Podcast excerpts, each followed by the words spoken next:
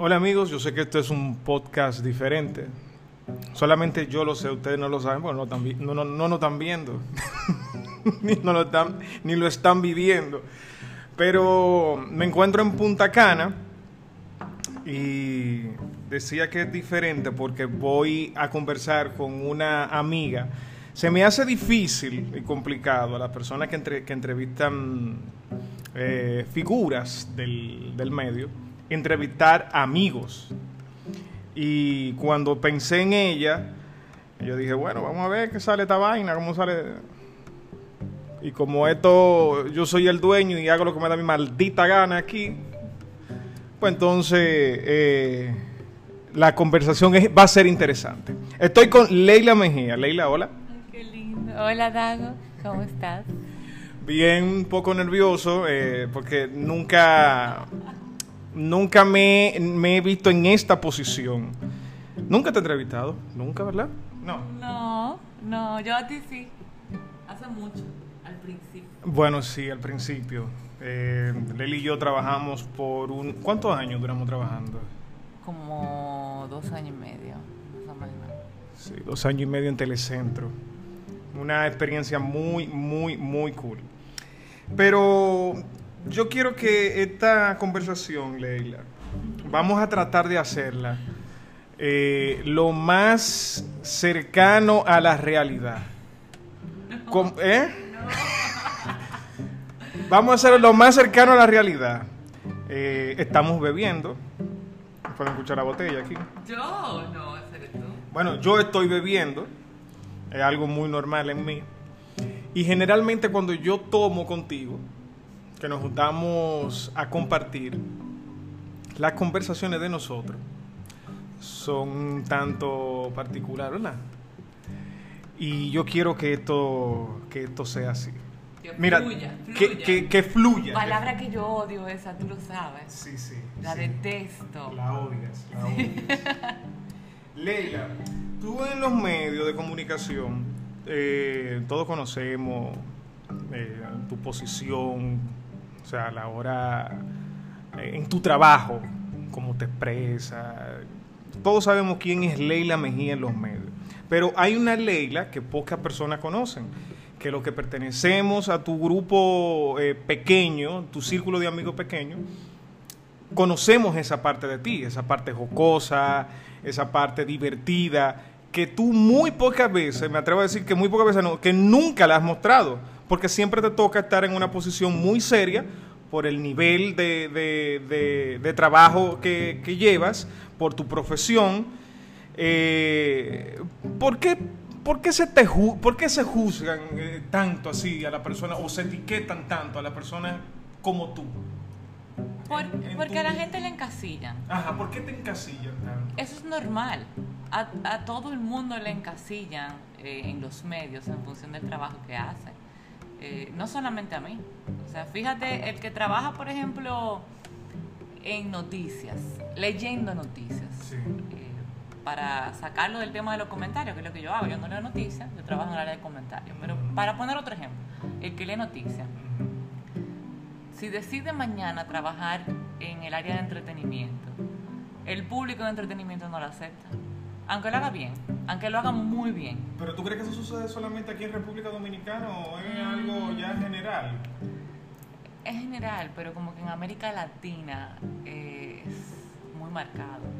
Viceversa pasa también. O sea, cuando la gente de entretenimiento decide dar el paso de meterse en el mundo de la opinión, Sí. ¿tú o de la que- noticia, aun si son personas que tienen la preparación y el background eh, cultural o de una carrera apta para hacer cierto tipo de análisis político, digamos, si ese es el mundo en el que quieren incursionar en el área de la comunicación, aun si tienen el aval para hacerlo, el público se resiente a aceptarlo, porque tienden a encasillar. ¿Tú sabes a quién le pasa eso? Eh, o le- sí, le pasa todavía, porque todavía hay personas que, que no entienden eso. A Chevy. Sí, a muchísima gente le pasa. Por, e- por ella ser comediante, a cuando ella da una opinión seria, muy seria, yo que la conozco, eh, la gente no lo entiende. Mira, No está- hace- es tan así. Yo el otro día en Twitter, el otro día, estamos hablando hace dos semanas, o sea, no, no hace mucho tiempo. Yo tengo 22 años en los medios de comunicación. 22 años. Hace dos semanas yo subí una foto. Una foto normal, una foto saliendo de mi casa, una foto en jeans, con una camisa, en un ascensor de mi residencial, en el espejo, a Twitter. Una foto en el espejo con el celular, un selfie. Yo en Twitter normalmente, a diferencia de Instagram, que es más relajado, yo lo uso para comentarios y opinión, porque cada red tiene como su público. Sí. Pero ese día era domingo, que sé yo qué, y decidí simplemente subir una foto, porque a fin de cuentas es una, eh, una cuenta personal. Yo, subo, yo subo mi cuenta lo que yo quiera, Claro. ¿verdad? Y ese día me dio la gana de subir una foto, un selfie mío, un ascensor. Y hubo una persona que me comentó, decídete, ¿tú eres analista o tú eres modelo? Porque Si tú, no, si tú no- oyen- si tú no oyen- puedes hacer las dos cosas. A la niña. Camila. Sí, sí, lo, lo sabíamos, lo sabíamos, que, que eso iba a pasar, lo sabíamos. Es normal. Pero entonces seguimos. ¿Qué- Me- te, te dijo que tú eres. ¿Tú eres analista o tú eres modelo? Tú no puedes hacer las dos cosas. Porque yo subí una- un selfie en un ascensor, solamente por eso. Tú. eh, tú Y, y yo le dije, mira, eh, una cosa no tiene que ver con la otra. Primero, eh, yo no estoy eh, dejando de ser quien soy o hacer lo que yo hago porque yo subo un selfie en el ascensor de mi casa. Segundo, esta no es la cuenta de mi trabajo, esta es una cuenta personal. Eh, yo soy una persona común y corriente, que tengo una vida como todo el mundo. Y tercero, yo no tengo que probarle nada a nadie. Y por último, después de 22 años en los medios de comunicación, 22 años trabajando, eh, y, y ya mi edad, que tengo 38, voy a cumplir 39 ahora, yo creo que yo tengo ciertas licencias eh, para, para hacer lo que yo quiera, ¿no? Claro. Para hacer, como dijiste tú al principio de, Claro. de este podcast, lo que me dé la gana. Claro. Claro. Eh, Es así. Y debería ser mucho más sencillo. Yo no debería tener que dar esa explicación. No debería tener que dar. Yo eso. Porque eso- yo no creo que eso fue la gran cosa. Eso lo entiendo. Pero es un ejemplo de lo que pasa con el público. Pero te, te ha costado eh, ser Leila Mejía en los medios de comunicación. ¿Te ha costado ser Leila, Leila la persona, no, no la, la, la comunicadora, la abogada? ¿Te ha costado eso? ¿En qué aspecto tú? Porque recuerdo bien que en el país, cuando tú hiciste la- Ay, eso fue, eso fue un escándalo. O sea, Leila Mejía en bikini, Ajá. mostrándose. o sea, Como si yo me hubiese encuerado. como si tuviese. O sea, porque la gente no va a la playa en traje de baño, ¿verdad? Como si hubiese sido desnuda. Exactamente. Como si yo hubiese grabado pornografía. un OnlyFans. Sí, un OnlyFans. Que no, no traje de baño como uno va a la playa o a la piscina, no, no, no, hubiese, hubiese sido algo eh, del otro mundo.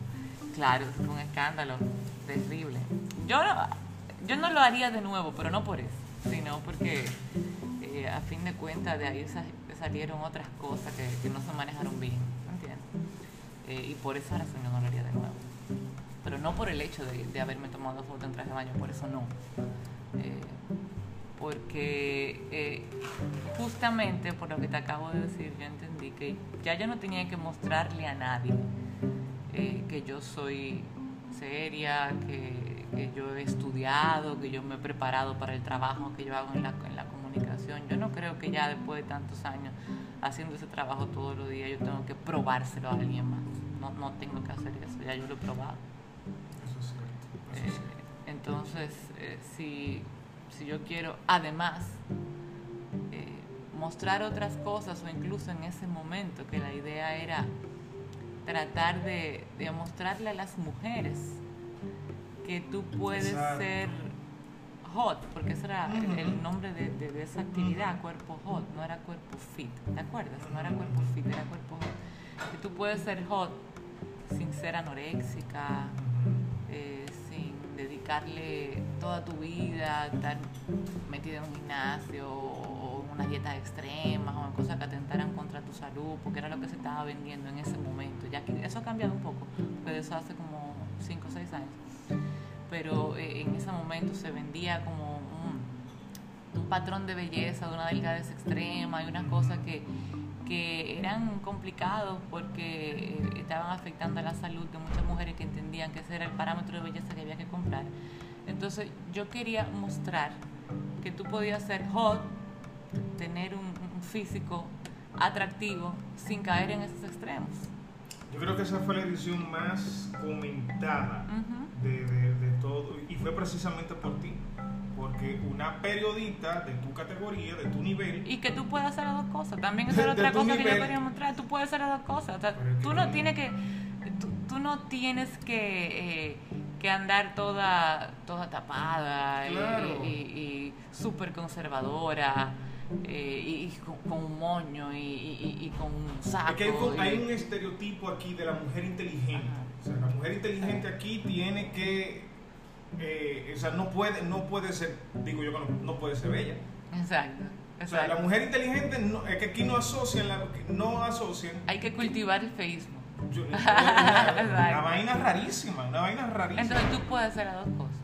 Y había que, yo quería probar eso, tú puedes hacer las dos cosas. Y esa vaina tú puedes preocuparte por tu físico y preocuparte por el cerebro al mismo tiempo. Tú puedes ejercitar las dos cosas. Porque el cerebro es un músculo también, ¿tú entiendes? Que se atrofia, hay que ejercitarlo. Te voy, te a decir una cosa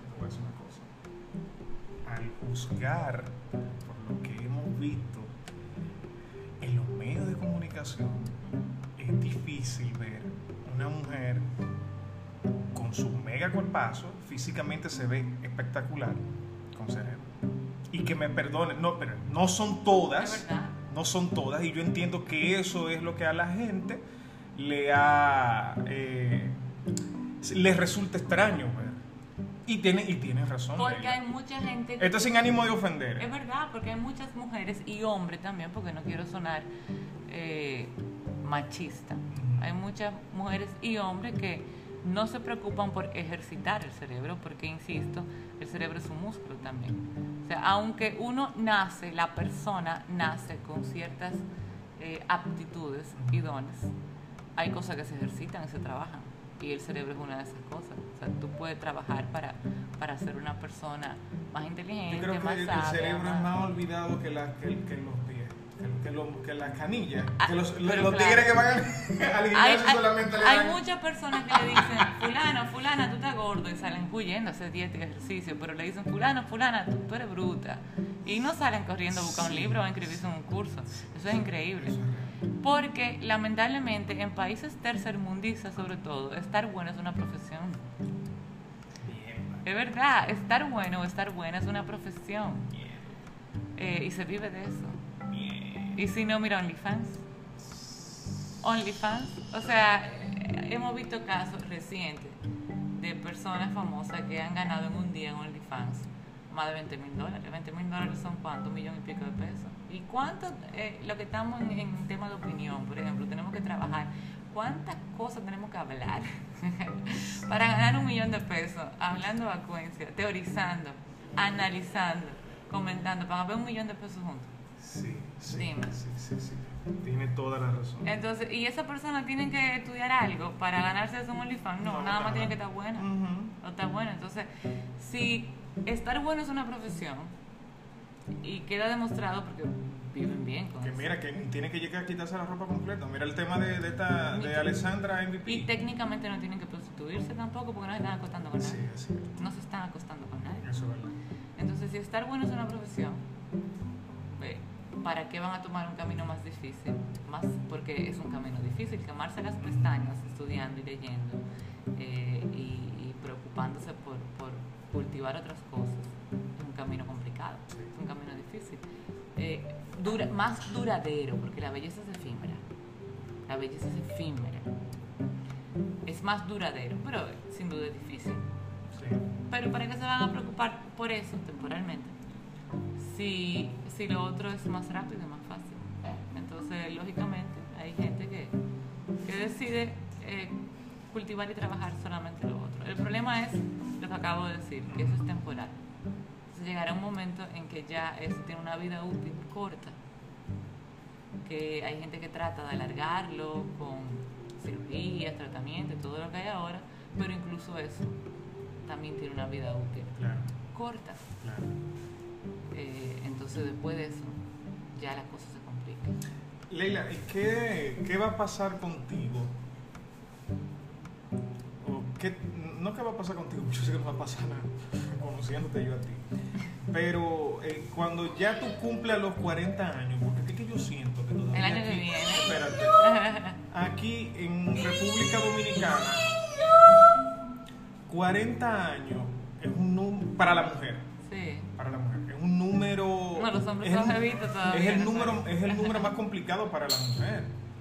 Y más cuando, eh, en el caso tuyo que trabajas en los medios de comunicación, sumándole el tipo de trabajo que haces, tú que eres una muchacha súper, ultra, mega chill, que te, que te gusta, qué sé yo, si vienes para acá y para Punta Cana, tu chorcito, que si tu blusa, ¿cómo, ¿cómo se va a la playa? Exacto. ¿Cómo se va a la playa? Claro.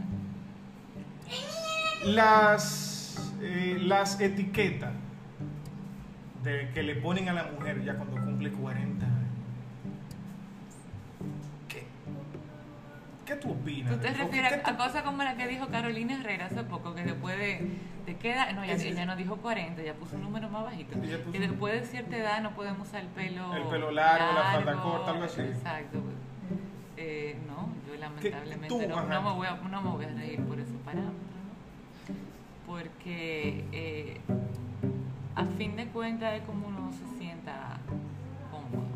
Yo sé que hay escenarios en los cuales uno tiene que adaptarse, porque tampoco uno puede ser la nota discordante, ¿entiendes? Si yo voy, por ejemplo, a una reunión eh, en un lugar formal, yo no voy a ir siendo No, sí, pero, Pero- eso, es, eso es tener sentido común. Claro, tener sentido, común, sentido común.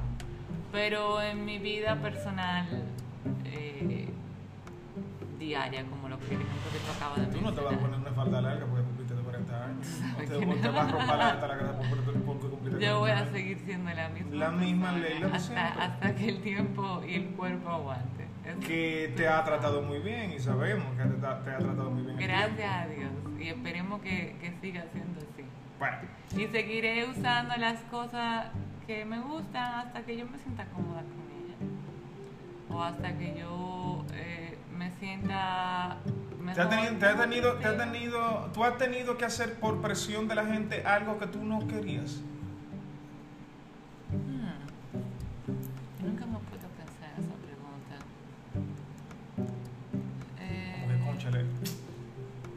Que hacer esto, porque mira que esto me va a generar tal comentario, la gente que, tengo que hacer esto porque esto es lo que... Nada, no Quizá hay fotos que yo he dejado de subir. Hoy mismo yo- había una foto que yo no estaba segura si subirla en mi feed y la subí porque tú me dijiste que la subiera. y no estaba segura si subirla. Pero que no tiene nada. No, pero una cosa que yo te diga yo como amigo, Sí, sí. pero... Cositas sí, caballá. Pero no, tam- tampoco cosas eh, de gran magnitud. ¿Tú te consideras una mujer controversial? Muy controversial. Antes, No, no, no, controversial, antes, sin el mundo. Antes más que ahora. Creo que con los años me he vuelto un poquito más tolerante. No, no creo que, te, que sea tolerante. Yo creo que tú te estás hartando. Bueno, si tú le quieres poner esa palabra, sí, puede ser. Pero eh, yo aprendí a ceder un poco Antes de reaccionar. O quizás soy menos impulsiva. ¿Entiendes? Me han pasado situaciones recientes, en el ámbito laboral, por ejemplo, que me hubiesen ocurrido en épocas anteriores y yo hubiese explotado al Sí, instante. yo sé. Y ahora yo respiro, me tomo el tiempo de pensarlo, no reacciono como hubiese reaccionado. Y con el tiempo me di cuenta que esa actitud mejor, Hay personas con las que tú no trabajarías nunca en los medios de comunicación. probablemente. voy a preguntar con quién. Yo pudiera tener una idea, pero no quiero comprometerte tanto. Pero háblame de Nuria Piera. No, no, ella no es una de esas personas. Hay gente que cree que sí, porque hay gente que cree que yo me fui de CDN por ella. Mucha gente que digo eso, pero yo no me fui de CDN por ella. Eh, no fue por ella. Pero ¿cómo tú la calificas?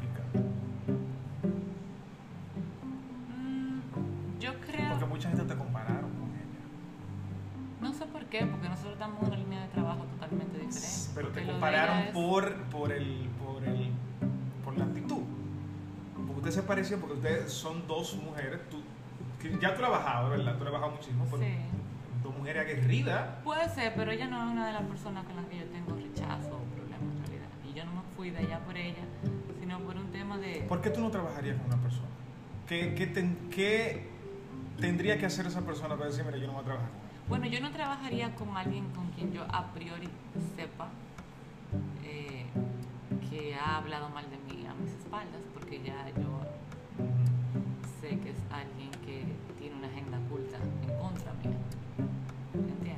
Entonces ahí ya yo me cuidaría porque sería ir todos los días a, tra- de- a Sí, trabajar sí. predispuesto. Sí, predispuesta. ¿Entiendes? Sí, yo sé, eso no es fácil. Eso Y hay un par de gente en los medios que yo lo sé, entonces eso, eso quizás sería lo principal. Y de las que tú dirías, mira, conchale, me hubiese gustado trabajar con, con- con esa persona. Que no has trabajado. Porque tú has trabajado, tú has Me trabajado hubiese ya. gustado trabajar con Oscar Medina.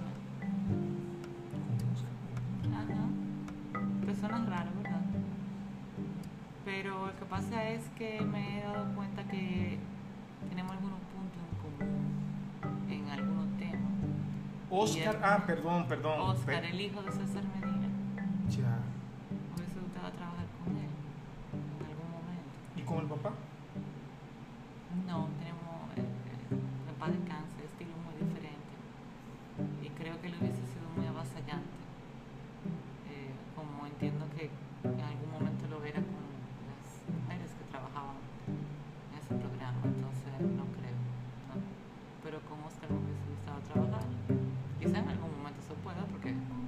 No, claro, claro que sí.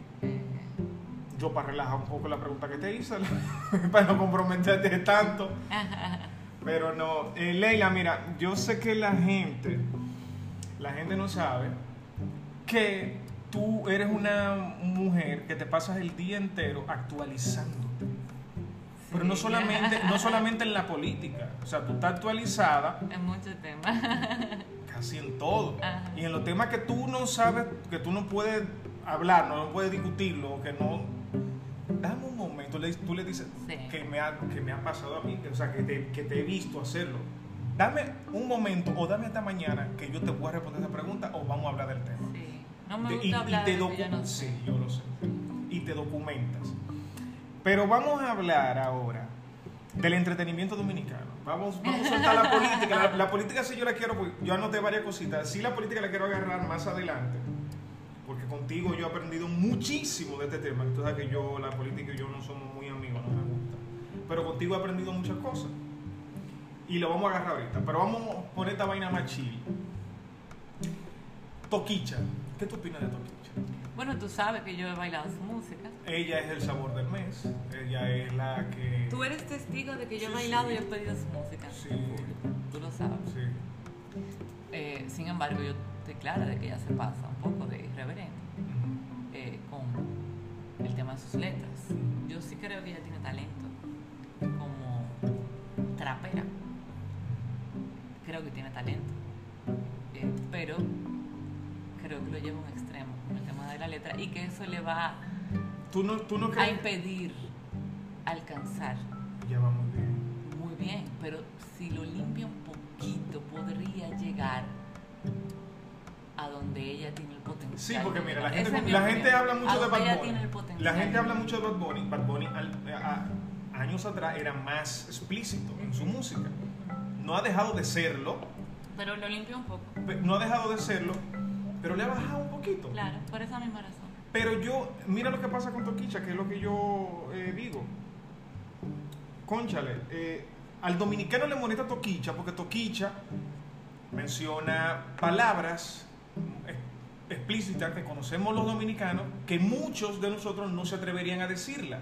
Pero son palabras que nosotros como dominicanos conocemos. Quizá en ella en Colombia, quizá en otros países, no entiendan ni siquiera lo que ella dice mayormente en sus canciones.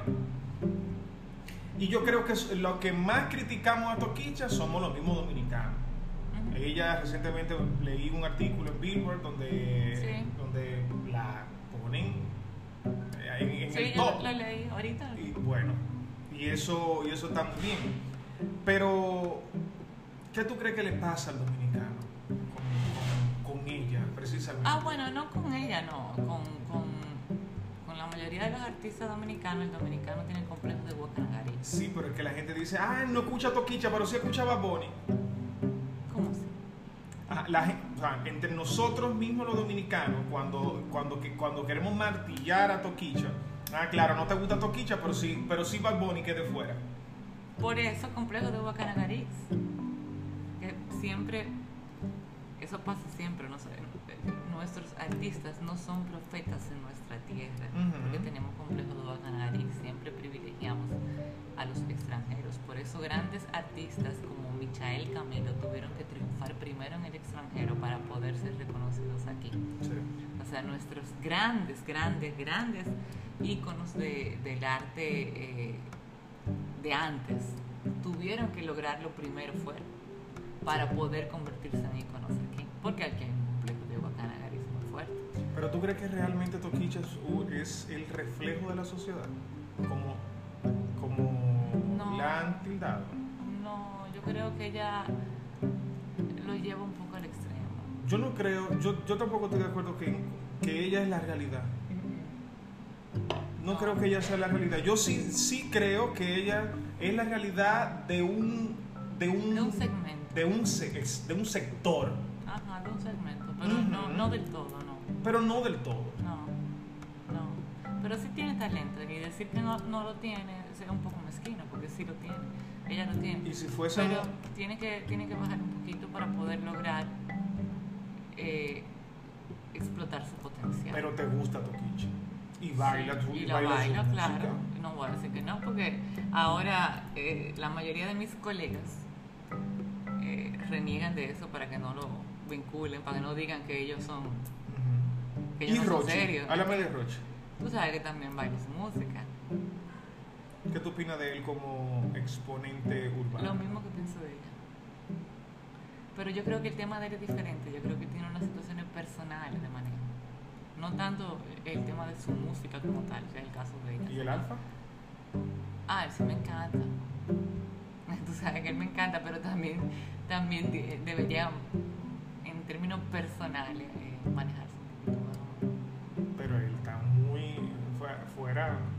muy bien posicionado. Sí, pero estos último, estas últimas situaciones que uno no sabe si son realmente problemas que ha tenido, si es una forma de llamar la ah, atención. Ah, bueno, tú, tú hablas del tema, tú hablas del tema de, vehículo, del vehículo.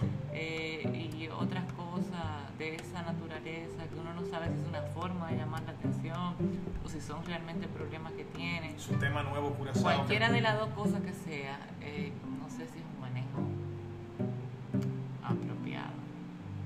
Yo creo que... No en la forma en la que artistas de otros países que sirven de referente para personas como él han logrado que su carrera se catapulte. Sí, sí, es cierto. Yo lo que, bueno, tú y yo no somos público para, no somos el público de esos urbanos. Sí disfrutamos su música. Yo, yo, disfruto la música de Toquicha. De los tres que tú mencionaste, los tres los bailo y los mira, tres y yo los tengo en mi playlist a los tres. y quiero que sepas, mira, de Toquicha yo publiqué hace, hace mucho en, mi Facebook, en mi Facebook algo. Y es que cuando yo la conocí al principio, me parecía una artista súper indie, aperísima o sea, eh, la toquicha de antes, del principio, no es la misma toquicha de ahora, pero yo entiendo que hacer dembow de esa eh, manera eh, deja más que lo que hacía antes. Y yo entiendo que cada, cada artista tiene que buscarse también su beneficio. Por supuesto. No, no se va a morir de hambre. Claro. Y yo decía yo le vi el potencial. Uf. Y yo creo que todavía ella no, no, se ha, mo- no ha mostrado quién realmente ella es como artista. Todavía no lo. El público no lo conoce. Y lo, y lo, va, lo va a hacer, lo va a lograr. Y pienso que muchos dominicanos le deben una disculpa a Toquicha. ¿Por qué? O le van a, de- le van a deber una disculpa a Toquicha. ¿Por qué? Porque yo siento que cuando un, un artista criollo logra el éxito, no te gusta la cerveza mí logra el éxito. A mí me encantó, está buenísimo. Señores, Dago me brindó una cerveza con sabor a medicina. No, está buenísimo. No se lo mando a decir con nadie. Está muy buena, Roja y de todo, pero está bien. pero es suave, súper suave. Pero Tiene esa- 88 calorías. Pero sabe a Benadryl. Sí, ¿eh? A lo mejor él quería dormirme para la entrevista, no sé. No, pero oye, para hacer el tema Toquicha. Yo, es que cada artista, si tú te das Y cuenta... cuando lo cierre busqué otra que esté mejor que él, Sí, lo voy a, voy a buscar. pero que no sea roja. No, o sea, la, la única ruta. Que cuando el artista logra el éxito, cuando el artista nacional logra el éxito internacional, el dominicano le lambe. No me hagas reír, por favor, yo estoy en serio. Yo te estoy escuchando. El dominicano tiende a lamber, Claro. como que cambia el panorama. Lo que pasó con Michelle Camilo, el ejemplo que te di. Y como pasó con. Juan Luis Guerra. Claro. Es el mismo ejemplo, como pasa con todos. Y yo entiendo que... Después que se va. Entiendo que con Toquicha se, ella se le ha ido la mano con sus letras. Pero cuando final- Aventura arrancó aquí, ¿era el fenómeno que era? Ah, Jamás en Ah, la no, vida, cuando se jamás, pegó fuera. ah, Cuando se pegó, exactamente. Pero no, cuando arrancó aquí como Es- obsesión, para nada. Exactamente, que eran los. Tenían un grupo que no era aventura, era como los chamacos. ¿Qué sé yo? Era un nombre, los chamacos, lo- algo como de Cu- Cuando joven. Romeo era dominicano. No, yo siento que es Romeo Dominicano. Sí, está bien. Eh, Pero tú sabes qué? Con Cardi eso no sucedió. Pero Cardi es de aquí, de Boca. Pero ella, no, no, no. Ella, yo creo que es más dominicana que muchos dominicanos que hay aquí. Pero su carrera no salió de aquí. Pero yo, el dominicano no le ha dado el apoyo todavía. Porque su carrera no comenzó aquí. No comenzó aquí. La de Aventura comenzó aquí. La de Cardi no comenzó aquí. Para nada. Nosotros supimos de Cardi cuando ya ya, ya, ya estaba allá. Sí. O sea, ella se hizo famosa y después supimos, ah, mira, ese tipo es dominicana. Así fue que se supo. Sí, sí, No sí, fue de que, que ella arrancó Sí, aquí. es lógico, es lógico. Fue, fue diferente. Sí. Ella empezó su carrera afuera. Leila, eh, cuando tú estás en tu casa, pues le dedicas mucho tiempo a tu hija, obviamente, eso lo sé. Y a los perros. A tus perros, eh, yo creo que la, si ponemos en posición, la, la, el- si ponemos, hacemos un listado, eh, lo segundo es- son, tu- son tus perros. Sí. Y, conocer, y Porque me obligan, me absorben. y conocemos eh, tu causa siempre eh, con, con los animales. ¿En qué quedó esto con, con el hijo Leonel? ¿Cómo se llama el muchacho? Dios mío, me olvidé el nombre. Omar. Omar, Omar Fernández eh, y tú, tuvieron una conversación sobre, sobre la ley o él se, se te acercó a ti. No, Porque él, yo- yo él, que- él hizo su asunto solo. Ah, Él más nunca volvió a hablar conmigo, eso nada más fue en la campaña. Eso era lo que, eso era lo que yo quería saber.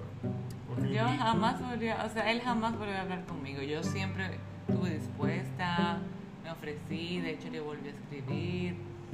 Eh, eh, estado, estoy, estado, estaré muy dispuesta a colaborar en todo lo que tenga que ver con ¿Cómo tuve la...? Pero no, no sé, él. Es una fiscal lo que hay ahora de, de, de, de animales. La, Ella es el una- cargo, ¿cómo es? cu- cuál Ella es fashion blogger en realidad, pero eso es lo que ella es, ¿verdad? Pero la pusieron ahí. ¿Y cómo tuvo el panorama?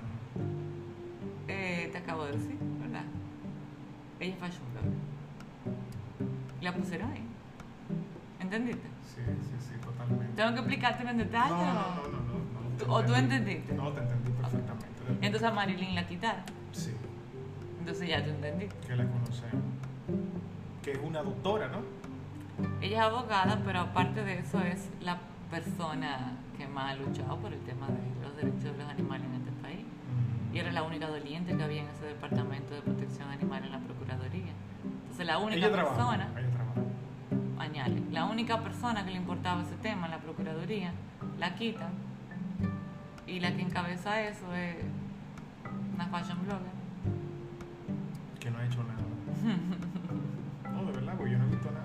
¿Qué va a hacer? No he visto nada, o sea, No. nada. Bueno, bueno.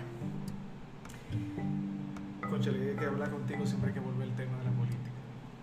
Te gusta, yo sé. Tú no quieres que te guste, pero en el fondo, Es que eh, contigo es interesante. porque a ti te gusta, tú no lo quieres mentir. Hablemos de Danilo. Tú no me vas a buscar la cerveza antes Sí, de sí. hablar de Danilo. O sea, Sí, tú, quieres, Déjame- déjame tú quieres hablar de Danilo. Habla, habla, porque no, se puede- no podemos hacer pausa. No, no, pero tú quieres hablar de Danilo Medina sin cerveza. O sea, está muy fuerte.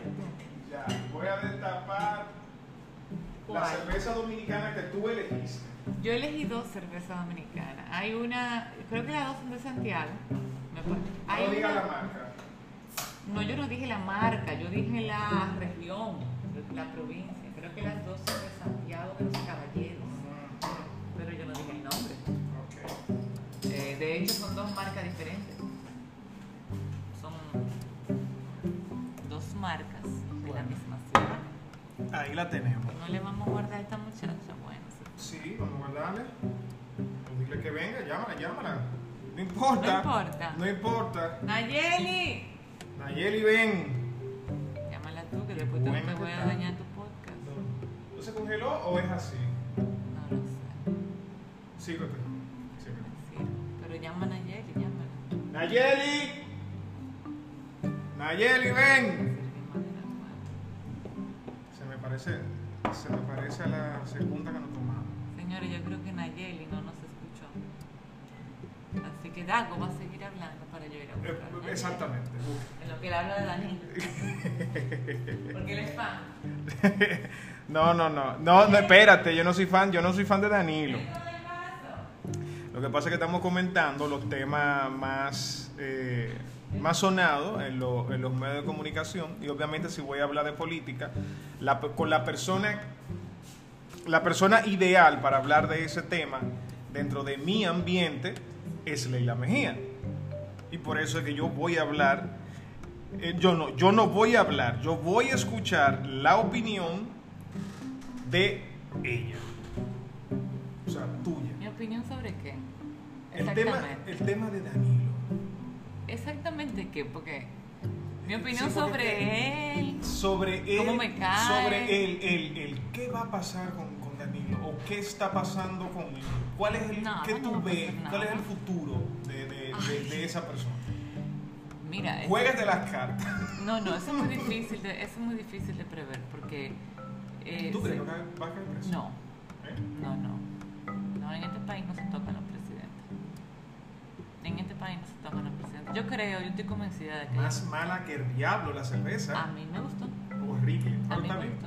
Sí, a Eh, yo, en este país yo entiendo que hay un pacto no expreso, tácito, en el cual todos los presidentes están claros que los expresidentes no se tocan. Eso lo digo una vez por Mejía. Yo no estoy diciendo que eso esté bien. No estoy diciendo que eso esté bien. Estoy diciendo que eso existe. ¿Quién fue que cayó preso? ¿No fue por eh, eh, Coso? Hace muchísimos Hace años. muchos años. Y después de ahí yo entiendo que a partir de entonces hay un pacto tácito entre la clase política de los expresidentes. No se tocan, lo dijo Hipólito Mejía una vez. Yo no creo, de verdad. Aparte de que él tiene la inmunidad por el tema del, del organismo internacional del cual es parte. Pero eh, a Danilo Medina no se le puede subestimar para nada. Él es uno de los principales estrategas de este país. Y si bien hoy el PLD, su partido que él preside, está en baja, muy en baja, con una tasa de rechazo altísima, y quizás él mismo también, la política es cíclica aquí, la gente olvida rápido, tiene muy mala memoria y cualquier cosa puede pasar. Y si no, hay que recordar que en el año 2009, por ejemplo, 2008, 2009, Hipólito Mejía tenía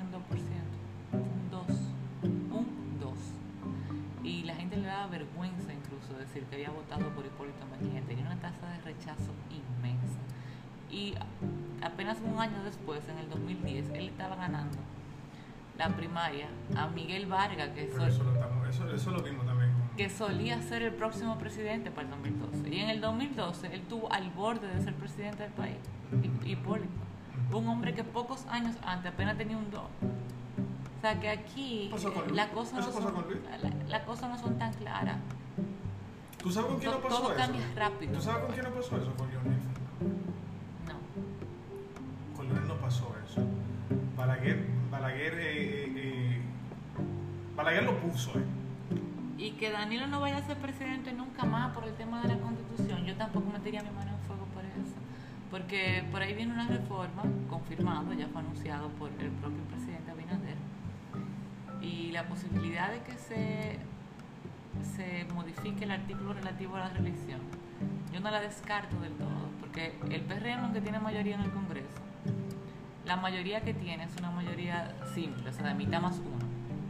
Con la mitad más uno no se reforma la constitución, es con la dos tercera parte. Significa que el PRM para reformar la constitución necesita negociar con alguien, con alguien, o con la fuerza del pueblo o con el PLD. ¿Qué pasa? Ahora mismo, ¿a quién el, el, el PRM entiende como su principal contrincante? ¿No? El PLD, porque el PLD lo ve como de capa caída, en baja. Al PLD no lo está identificando como su contrincante. A quien ve como su principal opositor ahora mismo es a Leonel Fernández, la Fuerza del Pueblo.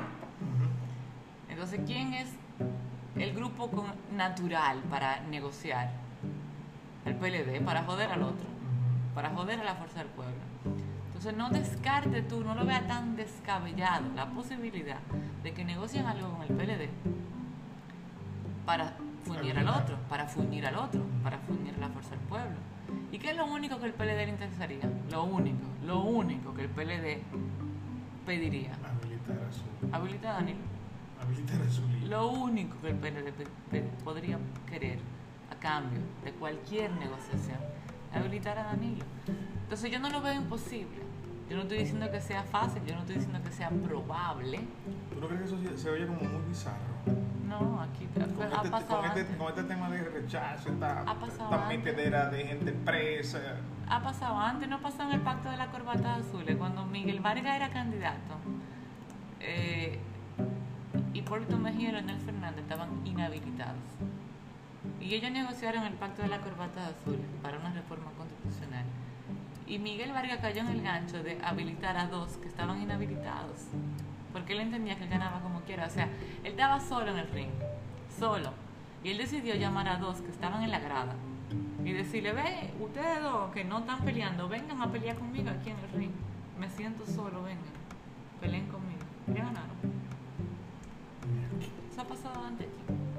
Y la historia se repite, sobre todo cuando no se aprende. Eso es ¿Tu opinión de Leonel Fernández? ¿Por qué tú haces? Es, es un hombre brillante. Es un hombre muy sagaz. Sagaz, sagaz. Como nadie. ¿Tú sabes lo que es un hombre que tiene un partido que No apenas... te cae bien. Mira, no es que no me cae bien, yo no puedo decir eso. Hay- No te preocupes, habla sin miedo. Tú no No, lo- no, esto no lo va a escuchar nadie, ¿eh? Claro este podcast no lo va a escuchar nadie. No, no, hay muchas cosas. Tú sabes que hay muchas cosas de él que no me gustan, tú lo sabes, yo he acabado con él muchísimas veces. Pero yo tengo que respetar lo tigre que. No, Porque es maquiavélico, ¿me entiendes? Y ahí uno se quita el sombrero cuando uno ve esas vainas. Porque tú sabes lo que una gente no llega ni a un 5%, un partidito que no llega ni a un 5%, y moverse con una sagacidad para que un partidito que no llegó ni un 5%, tener nueve senadores frente al principal partido de oposición que es el PLD, que tiene en su peor momento un 30 y pico por ciento, en su peor momento, o sea, en el peor momento más bajo que este, tiene un 30 y pico. Y cuidado, nada más tiene cuatro. O sea, un partidito no tiene un 5 y, lo, y tiene nueve senadores y el otro cuatro. O sea, es, es tener un arte, una habilidad, porque eso es ser hábil. y tener representación en el Consejo de la Magistratura y tener y moverse. O sea, él tiene una habilidad que hay que, hay que quitarse el sombrero. El tipo es un tigre. Y así poco a poco se ha colado, se ha colado, se ha colado. Y en mi opinión, se está poco a poco convirtiendo en el candidato a vencer en el 2024. Yo te lo dije una vez que estábamos en Constanza. Andábamos con un amigo de nosotros y él entendía que, que no, que eso era imposible, que yo estaba hablando de disparate, que los, los principales competidores del 2024 iban a ser PLD PRM, ¿te acuerdas? Y yo le decía, no subestimen a Leonel. No obstante, a mí no me No obstante, a mí no me guste. Yo creo que él va a ser el candidato a vencer el 2024. Independientemente de que a mí no me guste. Porque una cosa es lo que yo quiera y otra es lo que yo estoy viendo. Y poco a poco, con esa sagacidad que él tiene, y la manera en que se está moviendo, todo se está perfilando, las fichas se están acomodando para eso. Y me parece que sí, que él es el candidato a vencer para el año 2024, justamente por esa habilidad política que tiene, esa sagacidad. ¿Qué futuro tú le ves? Aparte de que, ojo, eh, Luis Abinader, que cada vez él va mejorando ¿eh? en todo, en él, o sea, él, la persona, el líder político, no estoy hablando de gobierno ni de partido, estoy hablando de él en su manejo como líder político, incluso hasta el manejo escénico, oratoria, él va mejorando. Cada vez que habla, habla un poco mejor, cada vez que toma un podio, se maneja un poco mejor, él va mejorando. Eh, y se va volviendo más tigre también. Él antes no tenía esa, esa, él se va volviendo más tigre, él va aprendiendo. Pero Luis Abinader todavía no ha tenido una real oposición y él no tiene experiencia. No la tiene. O sea, tú me estás diciendo que él ahora mismo no tiene oposición. Que si hoy fuera las elecciones, él ganaría otra vez. No, yo te estoy diciendo que Lionel no ha salido y que Danilo tampoco. Y que Lionel es un titán y Danilo también. Y que Lionel tiene experiencia política y olfato. Y que Danilo también. Exacto. Y que Luis es súper inteligente, pero no tiene experiencia. Entonces, cuando Danilo diga, cuando Danilo diga voy a salir, y cuando Leonel diga voy a salir, porque son dos titanes, están dormidos, están tranquilos, le están dando su tiempo, porque estamos en pandemia. ¿Pero que viejos ya para, para bregar con nosotros? Pero, pero, viejo estaba Balaguer, hijo de jodió hasta el final. Pero tú no crees que ya eso ya no... Viejo estaba Balaguer jodió hasta el final. Cuando, cuando Danilo y Leonel, que están, ellos están tranquilos, tranquilos.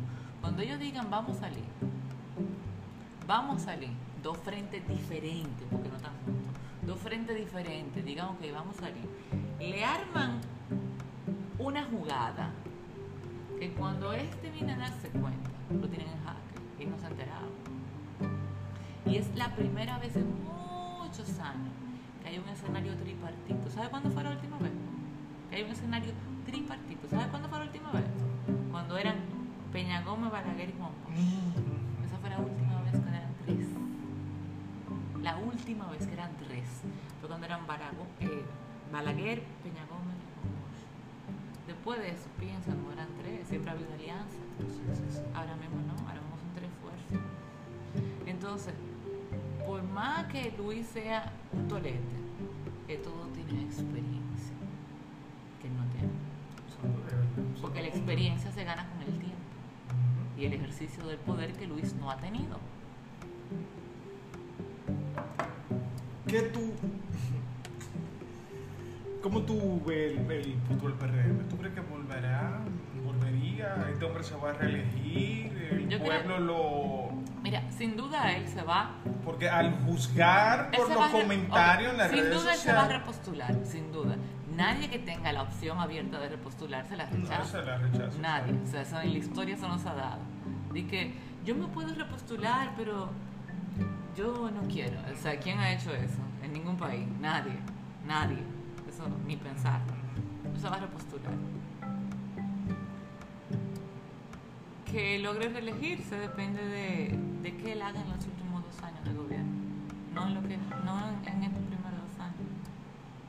Y eso... lo que, o sea, lo que él haga en sus dos últimos años. sí, porque se ha visto como una tendencia que en los últimos dos años Históricamente ha sido así. ha sido así. Siempre, Siempre. sí. siempre. La gente puede decir ahora misa, la gente puede decir lo que quiera, a favor o en contra. Y en verdad, no importa. No importa. La gente puede encontrarse ahora mismo que esto es lo mejor o lo peor. Y no importa. La gente vota en función de los últimos dos años, no de los dos primeros. Qué maldita cerveza más mala. A mí me encantó. Eh, la gente vota en función de los últimos dos, no de los dos primeros. Ejemplo, los cuatro años de Hipólito. Sí, Los dos primeros años fueron buenísimos. sí, es cierto. Buenísimo. Ah, pero nadie se acuerda, nadie le importó, la gente votó por los últimos dos. Y los primeros años de, de Danilo. El primer gobierno de El Danilo. primer gobierno era. fa- Buenísimo. No, que Danilo era, un, Danilo, Danilo era el dios del Y del segundo periodo, los dos primeros años no fueron malos. Fueron los últimos dos. Es lo mismo. La gente vota por los últimos dos años. Sí. Entonces, olvídate de lo que está pasando Sí, ahora. es que no hay memoria, no hay memoria. La gente, eh, todo va a depender de qué pasa en los últimos dos años. Lo que pasa ahora mismo no importa. Para los fines electorales. Porque así funcionan las cosas en ese país. Mencióname tres de tus ministros eh, que, tú, que tú, tú dices, mira, es bueno, tiene capacidad, está haciendo buen trabajo ahora este gobierno. Díaz Morfa, el ministro de Defensa.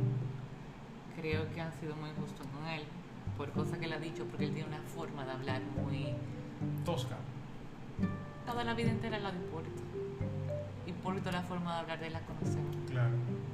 Y Carlos Díaz es muy parecido a él.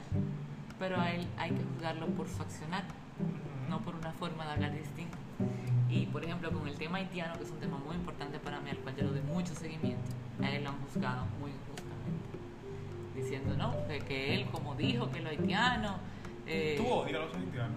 Dago, pero por Dios. Pero. Te estoy, te, te estoy preguntando como te han preguntado a ti, como te lo han dicho ¿qué a yo- ti en yo- las redes ¿Qué yo sociales. demostré cuando hubo un terremoto? No, no, no. Yo sé la respuesta. Poca gente mostró más preocupación que yo. Yo sé. Tú le, tú, tú le diste, tú le diste un seguimiento, un seguimiento brillante, espectacular. Poca gente mostró más preocupación que yo. Hasta tarde de la noche estaba tú. Varios días. Sí. Poca gente mostró más preocupación que yo. O sea que las respuestas no. Obvio que no. Pero el tema migratorio, desde el punto de vista jurídico, yo le doy mucho seguimiento también. Y eh, ¿Qué es lo que más te preocupa de ese tema? que República Dominicana no tiene la capacidad de absorber ese flujo migratorio y por consiguiente ya ¿Y por qué tú crees que eso ha sido tan difícil de, de entender, eso que tú estás diciendo, y es tan real? porque la comunidad internacional como ellos no quieren hacerse cargo del problema tienen una presión para que haya una solución dominicana al problema haitiano. Y el pleito del huevo y la piedra con nosotros somos el huevo. David y Goliat la comunidad internacional es fuerte y poderosa. Díaz Muerfa, vuelvo a eso, en, en su administración, sea, como ministro de, la, de, de las Fuerzas Armadas, Defensa, ha habido más militares en la frontera, más eh, acciones para frenar la entrada de, de ilegales, más repatriaciones que en administraciones anteriores. Entonces yo no lo puedo juzgar por lo que él diga un día en una declaración frente a un reportero, yo lo tengo que juzgar por lo que él ha hecho en el tiempo que está ahí. Entonces, por esa razón, él está en mi top 3. Ok, ¿en qué, en, qué punto, ¿en qué puesto? De los tres que te dije, lo ponemos.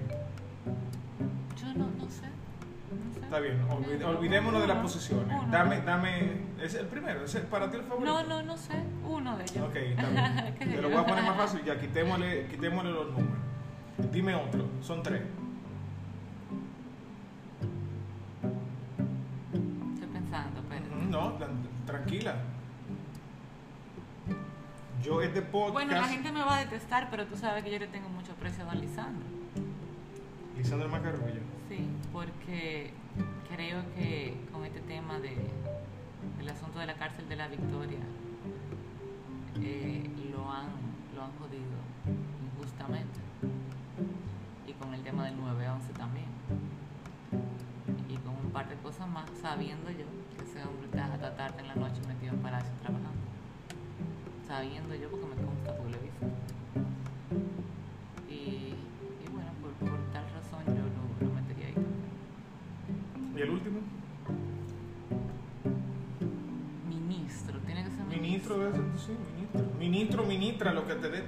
tú ganas. O sea, no lo digo por hombre o mujer, sino otro tipo de cargo. Otro, otro cargo. Está bien, dame otro cargo. Dame otra, otra persona de otro cargo que tú entiendas que, que te gusta lo que está haciendo. A mí me encanta la bici. Tú lo sabes. La vicepresidenta. Ha, ha metido la pata en algunas cosas, pero ve acá, todo el mundo mete la pata a veces. Yo creo que las cosas buenas, primera vez. las cosas buenas que ella ha hecho son más importantes que la alguna metidita de Y pata que ha dado. ¿Entiendes? Y Fulcar.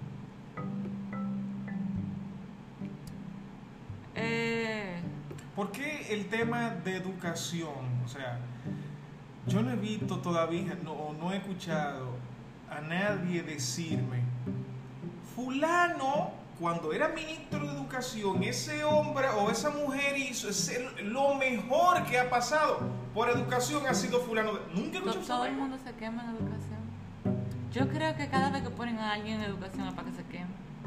Yo no entiendo que vaina. Y vaya. de verdad, Todo el que pone en educación se quema. ok, pero entonces, En todas, en todos los gobiernos. Todo el que pone en educación se quema. ¿pero qué es lo que pasa? ¿Por qué? Yo todavía no puedo juzgar a Fulcar, de verdad. Yo tengo sentimiento encontrado. Eh, no, yo necesitaría un año más todavía Para evaluar. para tener una opinión sobre Fulcar. Pero ¿por qué tú entiendes que, que pasa eso con ese ministerio? Porque es el más grande, el que más... Es el que más dinero El que maneja. más eh, dinero maneja. Es el que más dinero maneja, sin lugar a duda. Y hay tanto conflicto por tantos frentes diferentes, por tantos temas diferentes. No sé. No sé, por ahí se quema todo el que pone, en todas las administraciones, en todos los gobiernos. Sin duda. Medio ambiente está haciendo un trabajo decente también.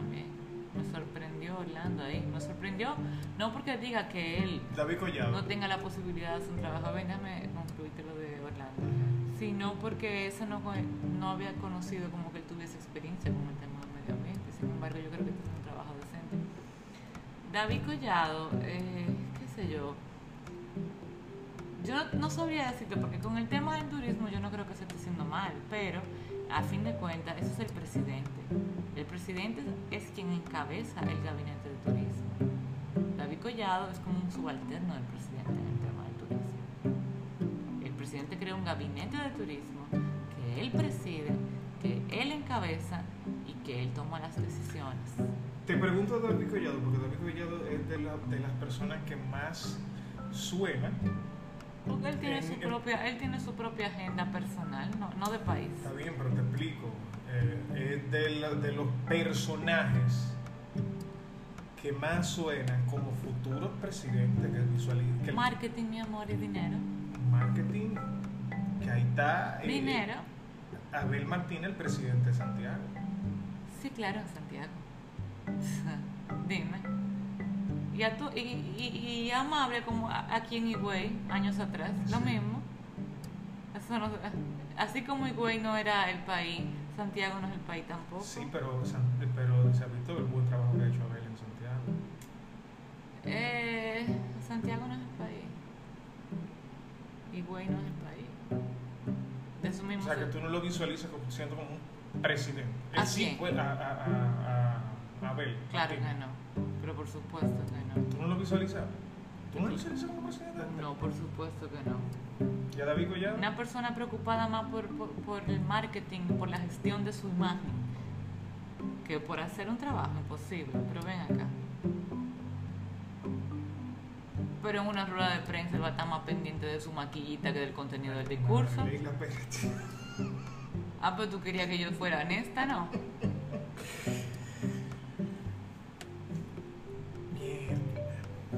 Era verdad. Sí, sí, sí. Es la verdad. Eh, volvemos con el tema de, de este niño.